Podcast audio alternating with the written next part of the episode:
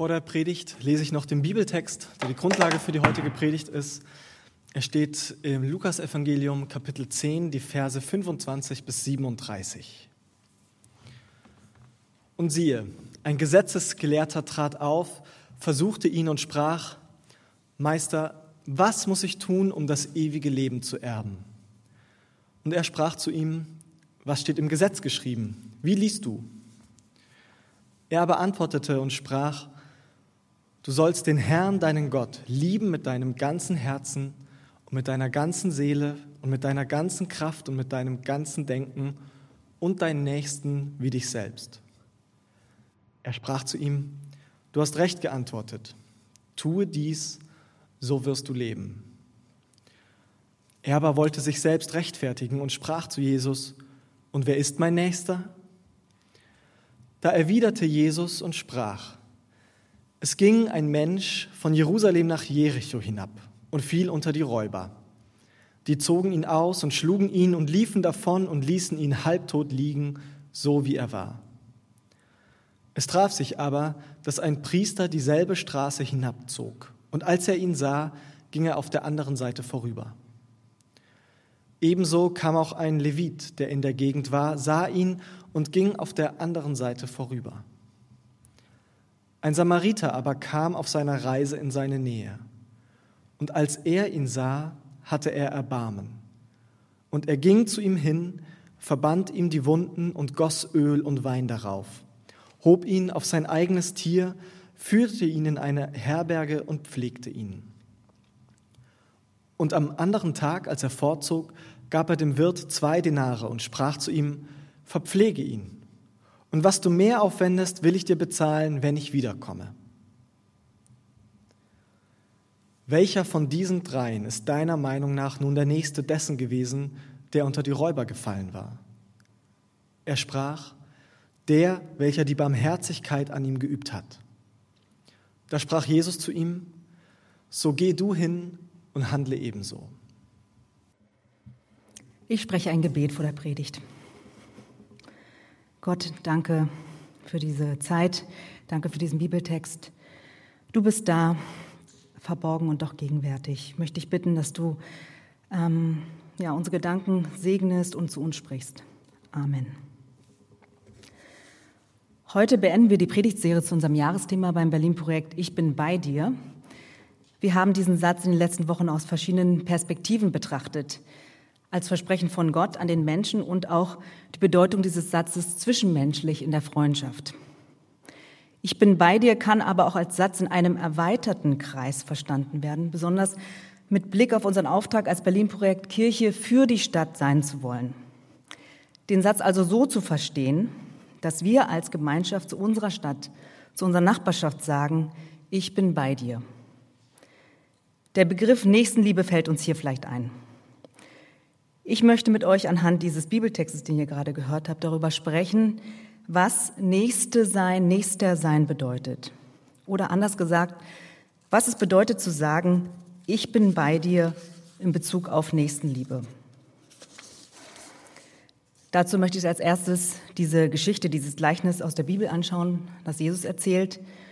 Danach über unsere Herausforderung nachdenken, wer unser oder unsere Nächste ist und als drittes, wie wir Nächste oder Nächster sein können. Erstens ein Beispiel von Nächstenliebe. Zweitens unsere Herausforderung, wer ist meine Nächste, mein Nächster? Und drittens, wie können wir Nächste und Nächster sein? Erstens ein Beispiel von Nächstenliebe. Die Bibelstelle beginnt mit einer Frage eines jüdischen Gesetzeslehrers an Jesus. Er fragt, was muss ich tun, um das ewige Leben zu erben? Worauf Jesus ihn zurückfragt, was sagt das Gesetz? Und der Gesetzeslehrer, der ein Experte der religiösen Gesetze der Juden war, antwortet, du sollst den Herrn, deinen Gott, lieben mit deinem ganzen Herzen und mit deiner ganzen Seele, mit deiner ganzen Kraft und mit deinem ganzen Denken und deinen Nächsten wie dich selbst. Das war eine Zusammenfassung, eine Essenz aller Gesetze aus dem Alten Testament, zusammengesetzt aus zwei bekannten Stellen aus dem Alten Testament, die jede jüdische gläubige Person kannte. Liebe Gott und deinen Nächsten wie dich selbst. Jesus bestätigt diese Antwort und sagt, dann tue das und du wirst leben. Ein kurzer Einschub hier. Manche würden hier bemerken, dass die Bestätigung von Jesus so klingt, als wenn Menschen das ewige Leben, die Verbindung zu Gott durch Taten erlangen können, indem sie Gott lieben und den Nächsten wie sich selbst. Aber das ist es gerade nicht. Jesus will den Anspruch von Gott darstellen, den kein Mensch jemals erfüllen kann. Gott von ganzem Herzen lieben, zu jeder Zeit, 100 Prozent mit allem und dazu noch Nächste lieben wie sich selbst, das kann kein Mensch leisten. Aber der Gesetzeslehrer versteht diese Intention von Jesus nicht und stellt eine weitere Frage, die er noch braucht, um richtig zu verstehen, was er tun kann, um das ewige Leben selber zu erlangen. In Vers 29 erfahren wir, dass der Schriftgelehrte sich selbst rechtfertigen wollte. Rechtfertigung im biblischen Sinne bedeutet, den Status zu bekommen, gerecht vor Gott dazustehen. Wenn er sich selbst rechtfertigen wollte, heißt das, dass er das mit eigener Kraft erlangen wollte. Mit seiner Frage, wer ist mein Nächster, erwartete als Jude, er als Jude aus dem ersten Jahrhundert, eine Liste von Dingen, die er hoffte, erfüllen zu können. Und in dem traditionellen Verständnis der Juden damals waren Fremde nicht die Nächsten, sondern nur die zum eigenen Volk gehörten. Umso überraschender ist das Gleichnis, das Jesus jetzt erzählt. Schauen wir es uns näher an. Jesus erzählt von einem Menschen, der auf dem Weg von Jerusalem nach Jericho überfallen wird. Alle Kleider werden ihm ausgezogen. Er wird halb totgeschlagen, ausgeraubt und blutend liegen gelassen. Der Mensch scheint ein Jude gewesen zu sein. Zumindest kann man davon ausgehen, weil es nicht näher erläutert wird. Drei Personen nacheinander sehen ihn und haben die Möglichkeit, ihm zu helfen. Als erstes ein Priester, der ihn sieht und vorbeigeht. Der Tempel in Jerusalem wurde von drei Gruppen bedient. Die obersten waren die Priester, danach kamen die Leviten und dann die einfachen Juden ohne Titel, Gläubige, die mit Aufgaben im Tempel ebenfalls halfen. Sowas ähnliches wie bei uns die Ehrenamtlichen.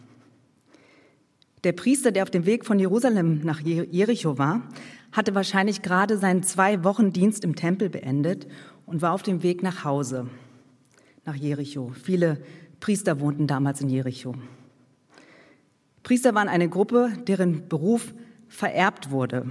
Das heißt, man wurde in eine Priesterfamilie geboren und sie waren wohlhabend. Als eine Person von einem so hohen Rang kann man davon ausgehen, dass er diese Reise von Jerusalem nach Jericho nicht zu Fuß gemacht hat, sondern diese Tagesreise, es waren so 25 Kilometer, dass er die geritten ist. Die Zuhörenden damals hatten das vor Augen. Und das verstärkt noch die Möglichkeit, dass der Priester den ausgeraubten Menschen auf jeden Fall hätte transportieren können. Der Priester war auch äußerlich erkennbar als einer. Damals waren Sprache, Kleidung und Akzent wichtige Merkmale zur Einordnung, welcher Klasse oder Rang oder Berufsgruppe man angehörte. Was hat ihn wohl davon abgehalten, dem verletzten Menschen zu helfen? Der Priester hatte ein besonderes Problem. Der verletzte Mann war nackt, er hatte keine Kleidung an und war bewusstlos. Wenn er ein Jude war wie er, wäre er verpflichtet, ihm zu helfen. Und bestimmt war der Priester pflichtbewusst. Aber was waren seine Pflichten? Wenn der verwundete Mann tot war, hatte er ein Problem. Ihm zu helfen, müsste er ihn berühren, und wenn er eine tote Person berührt, würde er sich für seinen Dienst im Tempel verunreinigen und muss, müsste dann sofort nach Jerusalem zurückkehren und in einer langwierigen Reinigungszeremonie ähm, sich wieder reinigen. Und das müsste noch organisiert werden. Es war also aufwendig. Und dann gab es noch andere rituelle Gesetze, die die ganze Situation kompliziert machten. Andererseits könnte der Verletzte auch ein Fremder sein. In diesem Fall war der Priester nach dem Gesetz nicht verpflichtet zu helfen. Solche ähnlichen Gedanken sind dem Priester wahrscheinlich durch den Kopf gegangen, die letztendlich zu seiner Entscheidung führten, dass ihm seine rituelle Reinheit und seine priesterlichen Pflichten wichtiger waren, als dem Menschen zu helfen.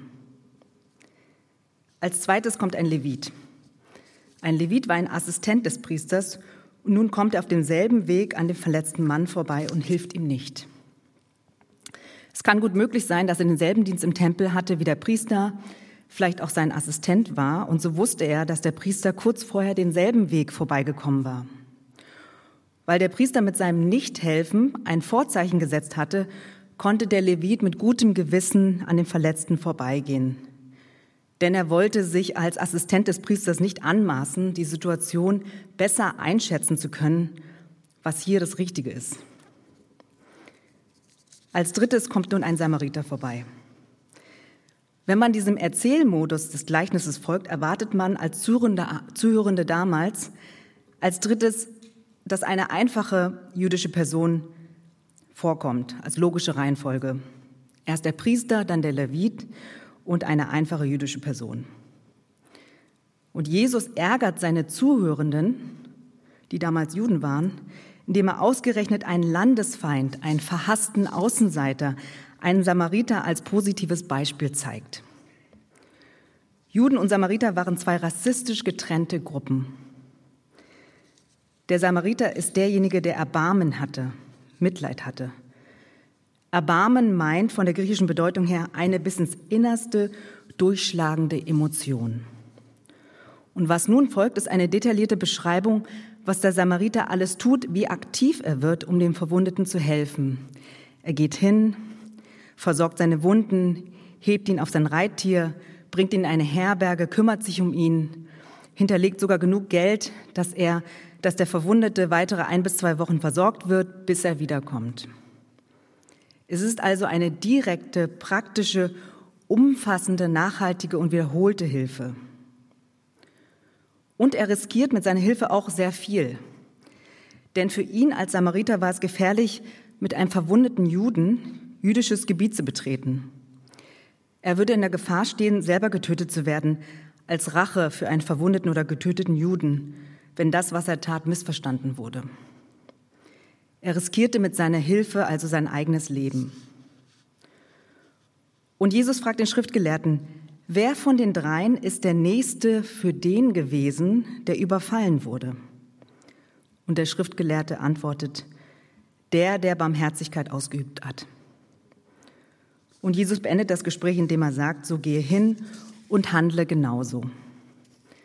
Das Interessante hier am Ende ist, dass Jesus die Ausgangsfrage des Schriftgelehrten, wer ist mein Nächster, nicht beantwortet, sondern die Frage umdreht und eine viel grundsätzlichere daraus macht. Für wen muss ich Nächster oder Nächste werden? Und die Antwort, die aus dem Gleichnis herauskommt, ist für jede Person, die dir in Not begegnet.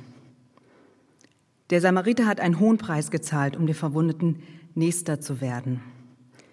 Der Nächste ist also der Samariter, nicht der Verwundete. Was war die Motivation des Samariters? Sie war nicht religiös motiviert, sondern vielmehr eine allgemeine menschliche Reaktion. Hier steht, er hatte Erbarmen, er hatte Mitleid. Sein Innerstes wurde angerührt durch das Leid des Verletzten.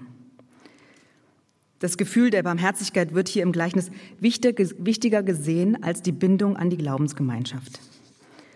Ein Gewissen hatten sicher auch der Priester und der Levit, aber sie haben ihre religiösen Pflichten ernster genommen als die barmherzige Tat. Barmherzigkeit hat etwas mit Gefühlen zu tun und mit einer umfassenden Hilfe. Im deutschen Wort barmherzig wird das deutlich, Barmherzig hat zwei Wortstämme. Einmal Herz als physisches Herz, aber auch das Empfinden und Fühlen. Und das Wort Barm, ein altdeutsches Wort, was für Liebe, Mitgefühl und Mitleid steht. Was hat das Gleichnis vom barmherzigen Samariter für uns heute zu bedeuten? Zweitens unsere Herausforderung, wer ist unser Nächster oder, oder unsere Nächste? Das griechische Wort für Nächster, Pläsion, kann man aus dem Gleichnis auch so verstehen. Pläsion, ein Nächster ist, der oder die ein Mensch ist wie du. Aus dem Gleichnis sehen wir auch, dass diese Definition dynamisch ist und an eine Situation gebunden ist. Das Hier und Jetzt ist entscheidend.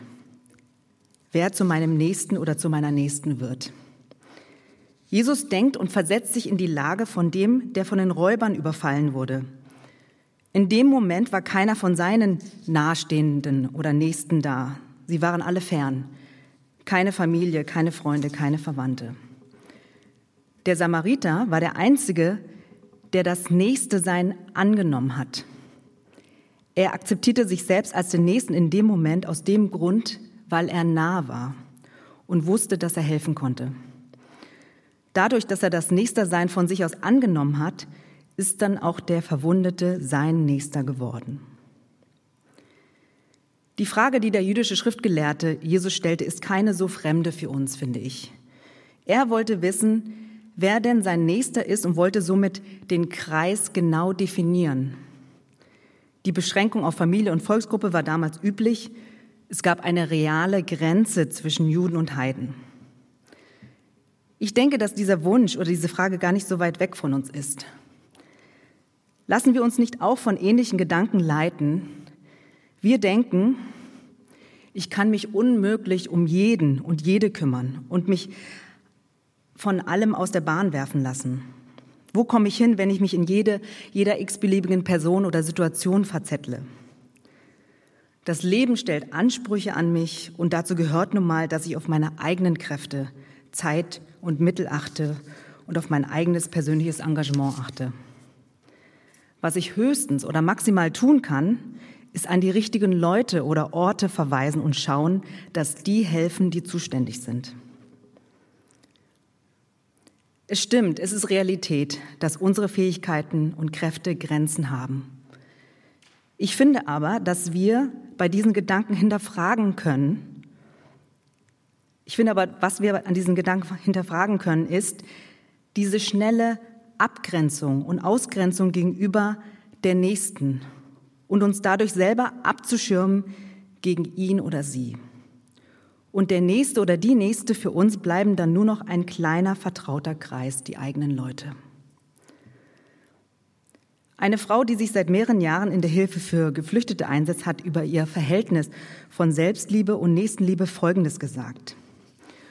Zu viel Nächstenliebe kann es gar nicht geben wenn ich in den eigenen Bereich so halbwegs mit Gleichgewicht, wenn ich den eigenen Bereich so halbwegs im Gleichgewicht habe, dann hat es doch was mit Umsicht und Fürsorge und richtig verstandener Selbstliebe zu tun, wenn ich die Kreise um das eigene Ego immer weiterziehe und dort auch Liebe weitergebe.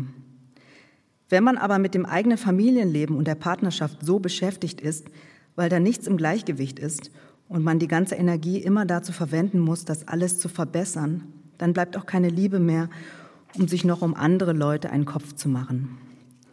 Dieser angebliche Konflikt zwischen Nächstenliebe und Selbstliebe gibt es nicht.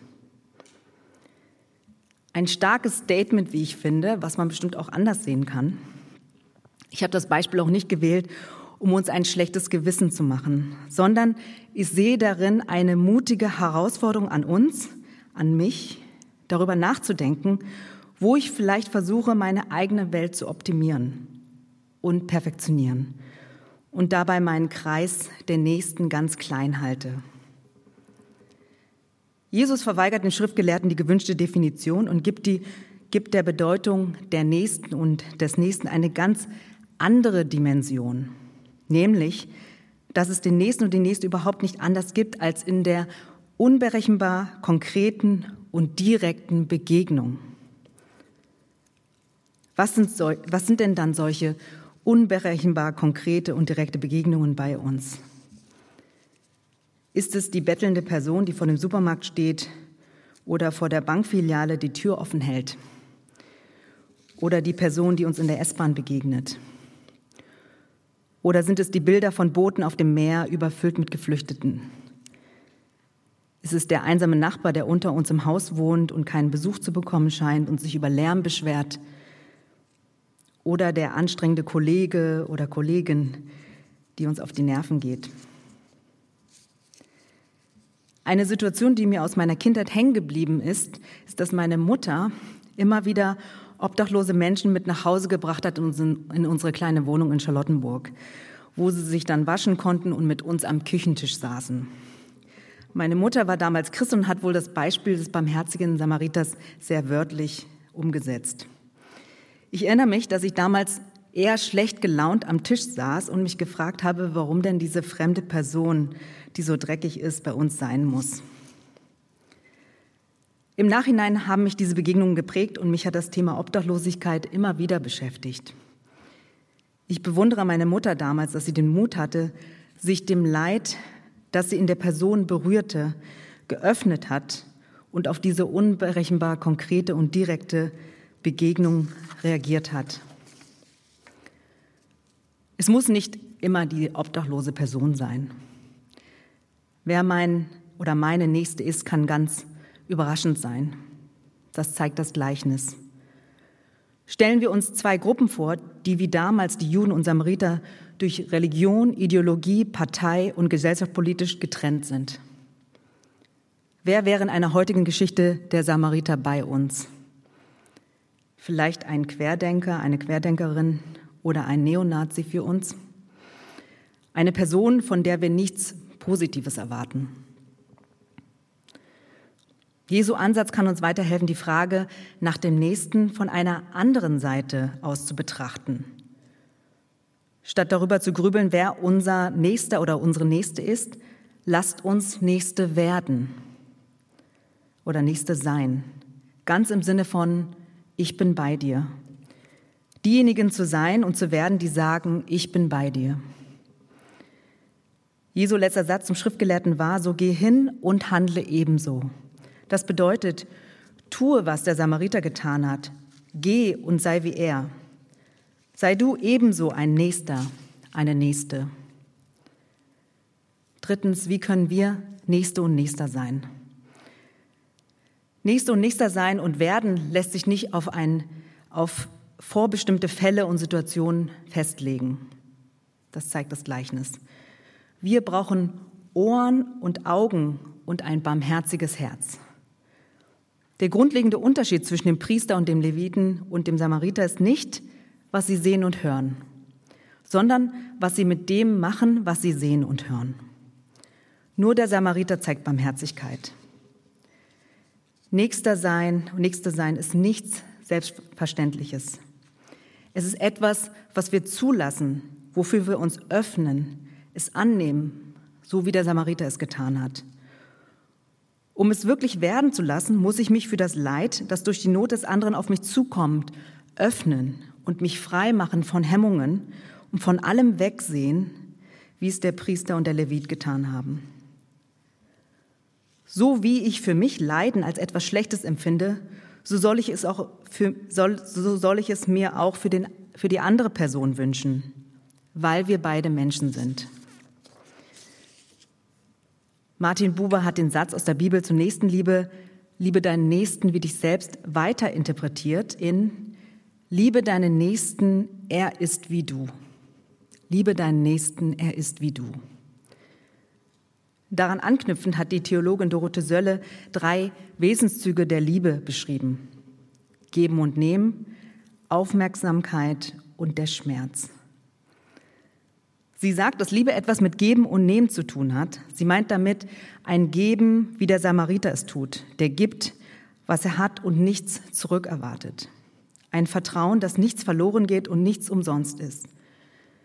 Jedes Mal, wenn wir das Geben lernen, ohne zu rechnen und nehmen, ohne uns zu schämen, erweitert sich die Nächstenliebe. Und sie sagt weiter über das Geben und Nehmen, und ihr findet das Zitat auf Seite 2 im Programmheft. Ich kann mit meinen Händen nur dann nehmen oder geben, wenn sie nicht mit Halten beschäftigt sind. Um dieses Gleichgewicht oder die Gegenseitigkeit der Liebe zu lernen, brauchen wir eine bestimmte Art der Konzentration, Aufmerksamkeit. Wenn wir von Lieben lernen sprechen, so ist es eigentlich die Aufmerksamkeit auf die Realität des anderen, die zu lernen ist. Oft sehen wir nur, was wir geben und neigen dazu, wie der schlechte Lehrer zu übersehen, was wir nehmen. Wir sind, Unaufmerksamkeit, wir sind unaufmerksam auf die Realität des anderen, sobald wir ihn zu einem Nutz- oder Lustobjekt machen. Die Aufmerksamkeit ist eine kritische, negierende Kraft, die unsere Vorurteile, Vorerwartungen, Vorstellungen nicht zulässt, sodass wir leer werden und bereit, das, was der andere mit der Sprache seines Körpers, seiner Bewegung und seiner Worte ausdrückt, wahrzunehmen. Ich glaube, um unsere Hände immer wieder zu öffnen und weniger mit dem Halten unserer eigenen Dinge beschäftigt zu sein, Dazu brauchen wir uns gegenseitig, uns daran zu erinnern und zu ermutigen. Bereit zu sein, diese Art von Konzentration und Aufmerksamkeit der Realität der anderen zu schenken. Oder einfach sich mal zu trauen, sich dem auszusetzen und das zuzulassen. Ab Mittwoch beginnt mit Aschermittwoch die Fastenzeit. Das sind die sechseinhalb Wochen vor Ostern, die Christen seit jeher nutzen, um sich auf eigene Art auf Gott zu konzentrieren oder zu fokussieren. Beim Berlin-Projekt wollen wir dieses Jahr mit unserer Fastenzeitaktion Barmherzig die Zeit vor Ostern nutzen, um uns gemeinsam auf den Weg zu machen und herauszufinden, wie und wo wir barmherzig werden können. In unserer Nachbarschaft, in unserer Stadt. Dazu gibt es verschiedene kreative, meditative und aktive Elemente und Impulse, mit denen wir euch ermutigen wollen, gerade das auszuprobieren, unsere Hände zu öffnen und weniger unser eigenes festzuhalten, sondern loszulassen, rauszugehen und unsere Konzentration und Aufmerksamkeit der Realität um uns herum zu schenken und dabei zu entdecken, wo und wem wir Nächster und Nächste sein können. Meldet euch gerne dazu an auf unserer Homepage und lasst uns das gemeinsam in den nächsten Wochen herausfinden und vielleicht auch manches neu wagen. Ich bin gespannt darauf, auch für mich selber das herauszufinden. Dorothee Sölle nennt noch als dritten Wesenszug der Liebe den Schmerz. Je mehr wir uns auf das Geben und Nehmen einlassen, desto unvermeidbarer ist der Schmerz. Sie meint dabei das Widersprüchliche an der Liebe, die uns über den Schmerz wissen lässt, dass wir immer hinter der Liebe zurückbleiben und nicht sagen können, ich habe mein Bestes gegeben, weil nur so einer sprechen kann, der sein Leben hingegeben hätte. Es gibt einen, der sein Leben für uns hingegeben hat. Jesus Christus hat sein Bestes, sein Äußerstes, sein Leben für uns gegeben. Wenn wir das Gleichnis heute lesen, ist es eine Erinnerung für uns, dass der Erzähler dieses Gleichnisses, Jesus Christus, tatsächlich zu seinem eigenen Wort geworden ist. Er ist für uns zu unserem Nächsten geworden. Da er geschlagen, entkleidet, gedemütigt, unter die Räuber fiel und am Kreuz gestorben ist. Darum können wir uns auch immer wieder neu trauen und versuchen, Nächster und Nächste zu sein. Manche Skeptische unter uns sagen jetzt vielleicht, aber das ist viel, das ist zu viel verlangt. Das ist utopisch, dass wir alle versuchen, Nächste und Nächster zu sein. Mir fällt dazu ein Zitat von Jürgen Habermas ein. Wenn die utopischen Oasen austrocknen, breitet sich eine Wüste von Banalität und Ratlosigkeit aus. Anstatt in einer Wüste von Banalität und Ratlosigkeit zu leben, halte ich es lieber mit der Hoffnung. Auf die Frage, wie effektiv Nächstenliebe ist, antwortete die Redakteurin Sabine Henning, die Grenzen meines Handelns sind möglicherweise noch nicht ausgeschöpft. Die Grenzen meines Hoffnens aber auch nicht. Amen.